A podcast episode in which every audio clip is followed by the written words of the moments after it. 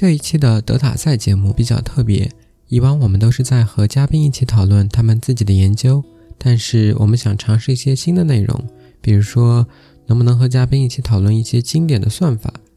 今天这期节目呢，我们是和嘉宾讨论了一类经典的机器学习算法，叫做 Boosting。希望你会喜欢我们这一次的尝试。不过，即便你还是觉得更喜欢和嘉宾聊他们自己的研究，也没有关系，你可以期待我们的下一期节目。接下来就是我们正式的节目了。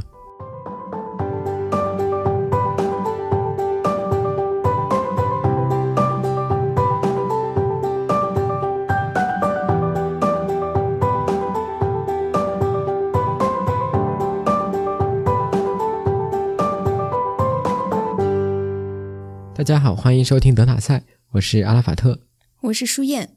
今天加入我们节目的是张家鹏，他呢也是 UCSD 的博士学生。那么张家鹏给我的印象是，嗯，你的研究主题涉猎非常的广泛，我也不知道应该怎么去总结你的研究。嗯，要不你先给我们介绍一下你自己？啊，我主要是研究布尔函数分析，然后还有复杂计算复杂性，然后根据这一些作为根基，再来研究一些相关的应用，比如机器学习理论或者是密码学理论。那你之前的研究和 boosting 有什么关系呢？你是通过什么方式开始了解 boosting 呢？呃，我最首先呃看到 boosting 的东西是根据是在复杂性领域里面，然后 boosting 在复杂性领域里面也有很多的应用，然后我自己的第一个工作也是用 boosting 来做的。那我们今天话题的这个中心是这个 boosting 算法，嗯。我觉得这个算法的起源是一个非常有趣的故事。它起源于这样一个问题，就是强学习器和弱学习器是不是等价的？那嘉鹏，你可以和大家介绍一下什么是强学习器和弱学习器吗？啊，强学习器就是说我在这个机器学习的这个过程中，我希望能够有一个学习的算法，然后学完之后可以很精准、非常非常非常精准的预测你这个需呃要预需要预测的东西。然后弱学习器呢，就是说。我这个预测只是比随机猜要好一点点，然后我是可以看到好那么一点点，就比如说好零点零一，就是好一点点，这就叫弱学习器。张家鹏这样的解释可以说是一个比较直观的印象，对于强学习器和弱学习器之间的区别。如果大家想更正式的，嗯，理解它们之间的区别的话，我觉得可以从嗯 pack Learning 这个模型上去理解。那么对于一个强学习器，我们一般是期望，如果我们给它足够多的训练样本，那么它最终能够实现。任意小的一个错误率，但是对于弱学习器，我们是没有这样的要求的。也就是说，呃，你可以允许它有一个正确率的极限，超过这个极限，你给它再多的样本，它也不一定能够再改进自己的正确率了。那么刚才呃，我们说到，嗯，它 boosting 起源于一个强学习器和弱学习器是不是等价的这样一个问题。嗯，那我们怎么理解？我们怎么理解这句话呢？啊，我们可以看到他们这两个的定义是不一样，但是说它它这个等价呢，是说如果对于一个学习的问题，就是说你是对于任何一个学习的问题，如果你都有弱学习器去学它，当然这个弱学习器可能是不同的弱学习器，然后去学它的话，那我就可以用用一些算法把它们拼接起来，最后成为一个强学习器。然后在这个过程中，boosting 就是一个很有力的算法。那感觉这就是怎么把几个臭皮匠变成诸葛亮的故事。但这是一个音频节目，所以我觉得刚刚我们的解释都有些过于抽象。张家鹏能举一些例子吗？一些强学习器和弱学习器的例子？我可以引用一下那个之前的一篇文章，一篇很有名文文章里面引用到的例子。假设今天要去炒股，然后有有很多个专家，有 N 个专家，里面呃会有一些专家会很厉害，但是我现在不知道是谁，我要怎么去把这些专家给呃找出来？然后这个就是一个在线学习的问题，就是说我要找最好的。Boosting 的这个想法呢，就是说我先在第一天在每一个专家上都投一样的钱，就是说看都一一样的看，然后看第一天之后的反馈，看谁猜的比较准。然后那个猜的比较准一点的呢，就是说我第二天的时候就在他们身上加码，然后猜的不准一点呢，就在他们身上减码。直觉上来说，根据很多天之后呢，然后我这个算法呢就会越来越准的。就我这个我这个最后的那个。嗯，那个概率分布呢就会越来越准，因为在那些很厉害的专家身上的码呢会越来越大，因为他猜准的天数比较多。然后在那些比较弱的人、比较差的人身上的码会越来越少。然后他这个就是呢，在在一个通过一个弱学习器慢慢变成一个强学习器的过程，因为你每一天的信息呢都是拿到一点点，然后你就可以有一点点反馈，然后就不断的改变你这个学习器，然后你最后呢，它可以理论上来证明它最后是可以达到非常非常接近于最好的那一个方法。那这个时候，我们是应该把每一个专家独立的当成一个弱学习器，然后把他们最后嗯、呃组合得出来的一个意见当成一个强学习器吗？呃，可以这么说，对，这个例子很有趣啊！你刚说的时候我就在笑，因为我想起来我之前听过的一个节目，呃，那个节目是在采访 Kickstarter 的创始人 Perry Chen。Kickstarter 是一个众筹网站，就是如果你有一个项目，你可以把它放到上面，然后大家可能会筹钱，然后帮助你呃把这个项目做起来，然后后面你可能需要把一些初期做出来的产品再卖回给这些当年赞助你的这些网上的朋友。对，那么 Perry Chen 在节目里面说，他在做 Kickstarter 之前做了很多不一样的工作，其中有一个他提到的工作就和你这个例子很像。当时是呃一九九九年左右，就是呃互联网泡沫之前，股市上就尤其是互联网相关的这些公司的股票，可以说是已已经非常的高，价格非常的高。当时是可能有一种假象，就是只要你进去炒股，你就能够赚到钱。嗯那大家也知道，后来到两千年的时候，泡沫破泡沫破碎，呃，也是出现了一个比较严重的经济危机。对，呃，但是这个故事是发生在这个泡沫破裂之前。Perry Chen 呢，就是听到这么一个工作机会，说是没有任何的背景上的要求，只要你知道怎么操作电脑就可以了。那么他就去应聘了，那么接受了五天的培训，工作的内容就是帮助一个富豪管理资产。啊、说是管理资产，就是其实本质内容就是他雇了很多人，嗯、然后给每个人呃一小部分钱，然后让他们就随着自己的想法在股市上交易股票，用他的钱。然后如果你股票交易的比较好，他就给你更多的钱；然后股票如果交易的不好，那也没关系，他也不会问你，他也不会让你去承担这个损失。然后他可能给你的工资提成，就是相当于你帮他多赚了多少钱，他就可能给你给提成。当然，这个工作他当时说他只做了两年，后来就觉得没有什么意思，就辞职了，然后去创办，就开始想怎么创办自己的公司。呃，可能作为一个人类来讲，做一个弱学习器，并不是特别有趣的事情吧。我会比较好奇的是，他最后赚到了钱吗？那他提到他自己是赚了比较满意的回报，经济上来说，但是他没有提到这个富翁他后来是有没有通过这种方式赚到钱，尤其考虑到后面其实是经济危机，所以啊、呃我并不是特别的乐观。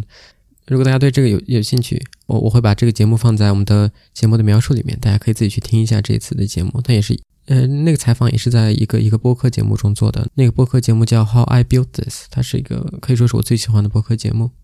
那我们是一直在聊 boosting 的一个基本的思想，但是呃，具体要拿 boosting 去把弱学习器强强化成一个强学习器，是需要一些具体的实现具体的算法的。有非常多的 boosting 这一类别的算法，其中最有名的也是早期的 boosting 算法中最有效的一个，应该是 AdaBoost。AdaBoost 呢，其实是一个被写进了各种机器学习教科书的算法。那它也是小阿的导师 Yuval Friend 的成名大作。那他在二零零三年因为 AdaBoost 这个工作得到了哥德尔奖。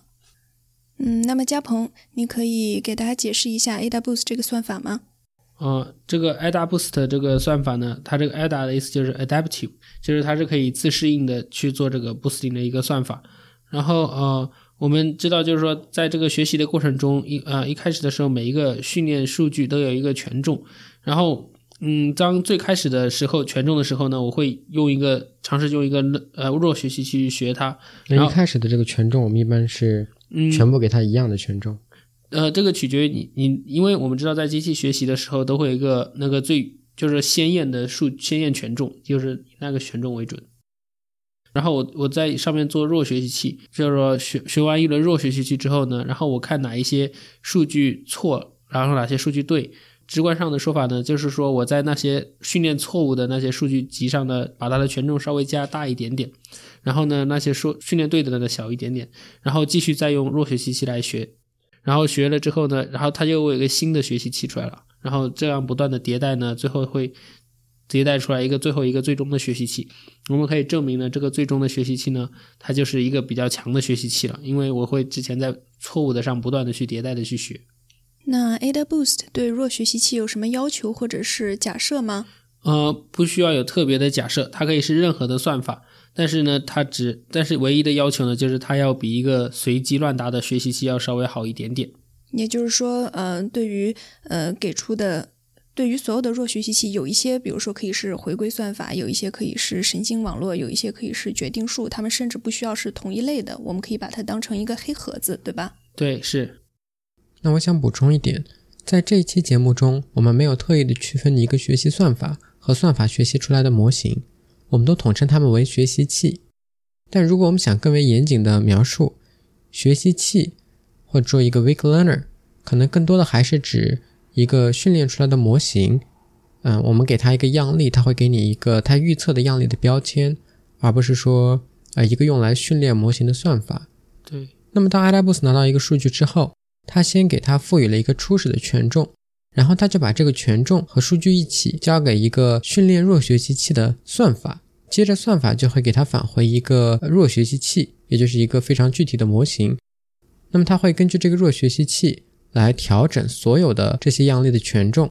让那些弱学习器目前会犯错的样例的权重增加，让那些弱学习器已经能够正确判断的样例的权重减小，从而使得新的权重会更加的呃聚集在那些我们目前不能够正确的判别的样例。之后，AdaBoost 会重新再把这个新的权重交给我们的算法，让算法这次会再给它返回一个新的弱学习器。这一次训练出来的新的弱学习器就会在那些我们之前判断错的样例上表现更加好一点。那刚才，嗯，嘉鹏和小艾都提到了，说每个训练数据都会，呃，根据它的这个，呃，有多么的难或者有多么的重要，有一个权重。那么我们的这些弱学习器也是有权重的吗？还是我们自始至终都假设它们是一样重要的呢？嗯，我们在训练的时候可以把这些弱学习器也给他们一些权重。对，在 AdaBoost 的算法中是会给它一些权重，但也有一些算法是不给他们权重的。那刚才我们说到 AdaBoost 的一个巨大的优势，就是在于，嗯，给定任意的一些弱学习器，我们都可以把它提高成一个强学习器。那么除了这一点以外，AdaBoost 还有什么其他的优点吗？我想讲一个我自己平时研究的例子。大家在实验上会发现，AdaBoost 是一个比较不容易过拟合的算法，就是。一般直观上，大家会认为，如果你训练一个算法训练很长时间，它会慢慢的在训练集上表现的还是越来越好，但是在测试集上，它就开始表现越来越差。但是这个现象在 AdaBoost 和其他波形算法上还是比较难出现的，它还是会出现，但是不太经常出现。呃，我记得这个问题是有几个论文在谈，其中有一个说的特别清楚的一篇论文，它是提了一个叫做 margin explanation，就是用 margin 去解释这个现象。嗯，大家会发现，当你用，嗯，举例来说，AdaBoost 去训练一个问题的时候，很快你的训练，你在训练样本上的错误率就已经达到了零。但是如果你还是接着训练，并没有让算法停下来，那你会发现测试数据上的错误率也还是在继续下降。对于这个现象的解释就是说，虽然在错训练数据错误率达到零的时候，呃，看起来算法已经没有什么别的事情可以做了。但实际上，它还可以做的另外一件事是，它可以改进自己在说一个样例正确是正样例或者负样例的时候的一个信心。然后，这个信心的衡量方法就是 margin。margin 这个概念的一个最有名的体现，应该是在 SVM 这系列算法中。大家可以想象，SVM 是在找正负样例之间的一个分界点。如果你的样例离这个分界点越远，你就会对你的判断越有信心。这也最后成了 SVM 算法的一个呃目标，就是让。嗯，样例离这个分界点的距离越远越好。那么，同样的想法也被运用在呃 boosting 算法上。算法在让训练数据上的错误率达到零之后，还在继续改进，就是在把训练数据中的样本推的离这个分界点越来越远。那么，由于这个过程呢，测试数据上的错误率也很可能会继续的下降，因为训练数据上算法正在持续的提高它在做决策时的信心。那么，即便是在没有见过的样例上犯错误的概率也会呃相应的减小。那在 boosting 算法里面，这个 margin 或者说信心到底是怎么体现的呢？AdaBoost 算法里呢，margin 的表达式实际上是它的 AdaBoost 损失函数的一部分。算法直接优化的目标是最小化这个损失函数的值。嗯，如果大家具体去看它的损失函数呢，就会发现为了最小化损失函数的值。我们需要尽可能最大化每一个数据点的 margin，所以在训练过程中，我们就可以说是相当于一个副作用，去最大化了每一个数据点的 margin，这也是我们想要的。这也是为什么它可以达到减少过拟合的这个原因。对，因为如果你对于每个样本的 margin 大，你对你的判断的信心也就比较高，所以呢，就降低了你在没有见过的样例上犯错误的概率。关于 boosting，我其实有一个问题啊，是源于最近我们学校的一个教授叫 Russell Impayaso，他做了一个嗯一系列的讲座，去解释他发现这个 boosting 和，也不说他发现吧，应该说他的工作把这个 boosting 和 generative adversarial network GAN 这一类的神经网络联系起来。但是我自己其实并没有太多的理解他的讲座的内容。张家鹏，你对这方面的工作了解吗？呃，我大概知道一些。我之我们之前有讨论过 AdaBoost 的想法，大概就是说我每次都会去，呃，下一轮的时候都会就是集中造去研究之前那些训练错误的那些样本，就是我们会在这上面花更多的那个精力。那个 GAN GANs 它主要的它的想法就是说，它用用对抗网络的方式，不断的帮你去找哪些点你是之前没有学习的好的，就是它是帮你来做这个工作。然后你当你有了这个东西之后，你就可以更好的去做这个 AdaBoost 直观上是感觉就他们俩在做一样的事情，他们两个在做互相对抗。一个人呢就说爱达不死的，我就是根据我就是想要知道我哪里学的不好，之后就可以学得更好。然后那个对抗网络呢，就是帮你去找你哪里学的不好。听起来 Ada Boost 是一个很适合用来解决实际问题的方法，因为其实有很多很困难的实际问题，你是很难直接找到一个非常非常好的假设的。但是呢，呃，找到一些。略好于随机的这些假设却不难，所以说我在想，Ada Boost 一开始有没有用来解决什么实际问题呢？我印象比较深刻的一个早期应用是这个照相机里面的人脸识别。大家现在已经习惯了，无论你是拿手机还是一些便携照相机对准一个人的时候，你会看到这个人的脸的周边会出现一个长方形的框。那么在早期的时候，并没有一个算法可以。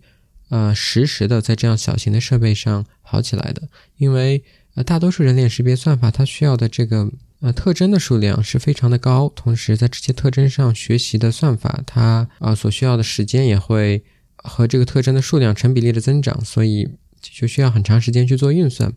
那么在它部算法提出来之后，就这么个应用，呃，它相当于是它其实是一个比较通用的一个应用，只不过一开始应该是在人脸识别上，首先就是具体化的。我们先描述一下这个问题，就是给你给一个呃照片中的一个区域，比如说一个照片中的一个长方形的框，然后你现在需要判断的是一个简单的呃是或者不是的问题，是一个分类问题。这个区域里包含的是不是就是一个人脸？当然有很多方法可以在呃这个区域里面提取特征，具体它提取了什么特征和 a d a b o o s 其实没有太大的关系，所以我们就不展开讲了。那么他把这些特征提取出来之后，这些特征的数量还是比较高的。跑一些其他的记忆学习算法所需要的运算量非常大。那么他当时就想了这么一个爱达布算法的应用，就说他定义了一系列的弱学习器，每一个弱学习器可以简单的用一个条件判断语句来形容，就是如果特征向量的 decay 位大于等于或者小于等于某一个 threshold 某一个值，那么这个就是一个人脸。那么这样的判断语句呢？大家可以想象，它肯定是要么就完全随机，要么即便不是完全随机，它也是，呃，正确的概率不是很高，可能百分之五十一、五十二。但这就符合了我们弱学习器的定义。那么这一系列的弱学习器呢，最后经过爱达布斯增强，就产生了一个强的呃判断算法。那为了加快这个运算时间，你其实并不需要把这些所有的弱学习器都加到你最终的强学习器里面，你可以只加一一小部分的特征。假设对于这个特定的人脸识别问题呢，你有一万个特征，那么你就相应的有一万个弱学习器。但是呢，你并不需要一个包含了一万个弱学习器的强学习算法，你可以让它只包含，比如说一千个。那么你的这个 a d a b 算法就只迭代一千次，然后它实际上也只看了这一千个特征。如果它的最后的正确率能够达到你的要求呢，运行的时间上它肯定是远远快于你考虑所有这一万个特征。呃，我知道，就是 AdaBoost 在最近中有最近的也有一个很大的应用，就是在差分隐私里面带来的应用。然后差分隐私是最近在那个隐私研究领域里面比较重要的一个完成隐私保护的一个方式。然后它一方面呢是希望能够有一些，就是对于一个数据集，一方面我们希望能够用一些把它泄露一些信息出来让大家做研究，另外一方面呢又不希望把个体的隐私给暴露出来。所以呢，就有了这个差分隐私这个概念。怎么完成这一点呢？就是我泄露该泄露的信息，但是保护该保护的信息。怎么完成这一点？然后这是一一直是一个问题。然后最近就是可以用 AdaBoost 来完成这个问题，这是一个很漂亮的问呃很漂亮的解法。所以说这是已经有一个相关论文发出来了。对，已经有了。那我觉得到这里我们是提了很多不同的 AdaBoost 的应用啊，可能大家会觉得有点信息过载的感觉。我们会把所有这些我们提到的呃资料都放在我们的节目的笔记里面，大家可以对如果你对某一个方面的问题有更多的兴趣，你可以去读那一方面的内容。我看到 AdaBoost 在特征选择上有很多应用，但是嗯。我没理解 AdaBoost 是怎么和特征选择联系在一起的呢？因为在 AdaBoost 里面，我们在选择我们所要选择的对象，不是某一条数据比较困难、比较重要吗？那它和每一个特征有什么关系呢？你要谈到这个问题呢，我觉得一个比较好的例子是一种叫做 Specialist 的弱学习器。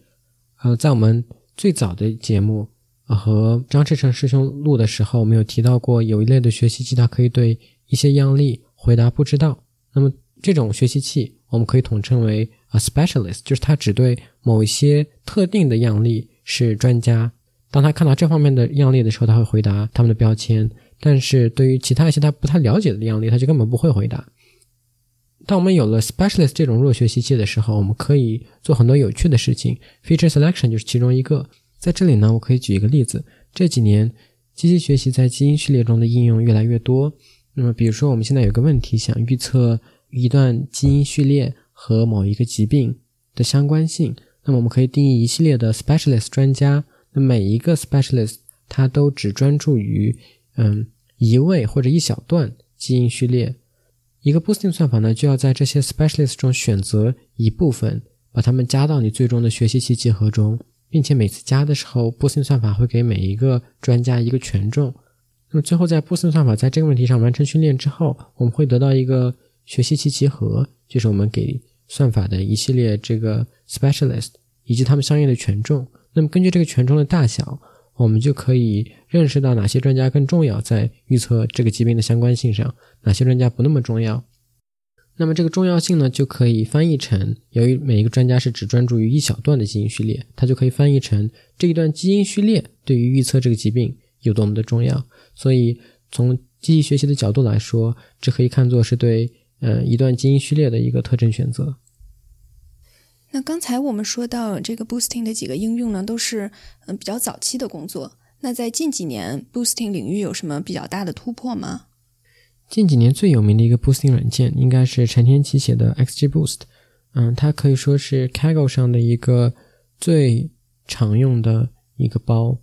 我记得有种说法说，Kaggle 上的这些问题就基本上就是。要么用神经网络解决，要么就用 XGBoost 来解决。但是呢，XGBoost 它并不是实现了 AdaBoost，它是实现了一个 Gradient Boosting 算法。嗯，张家鹏能给我们介绍一下这个 Boosting 和呃 Gradient 这种梯度下降是有什么联系吗？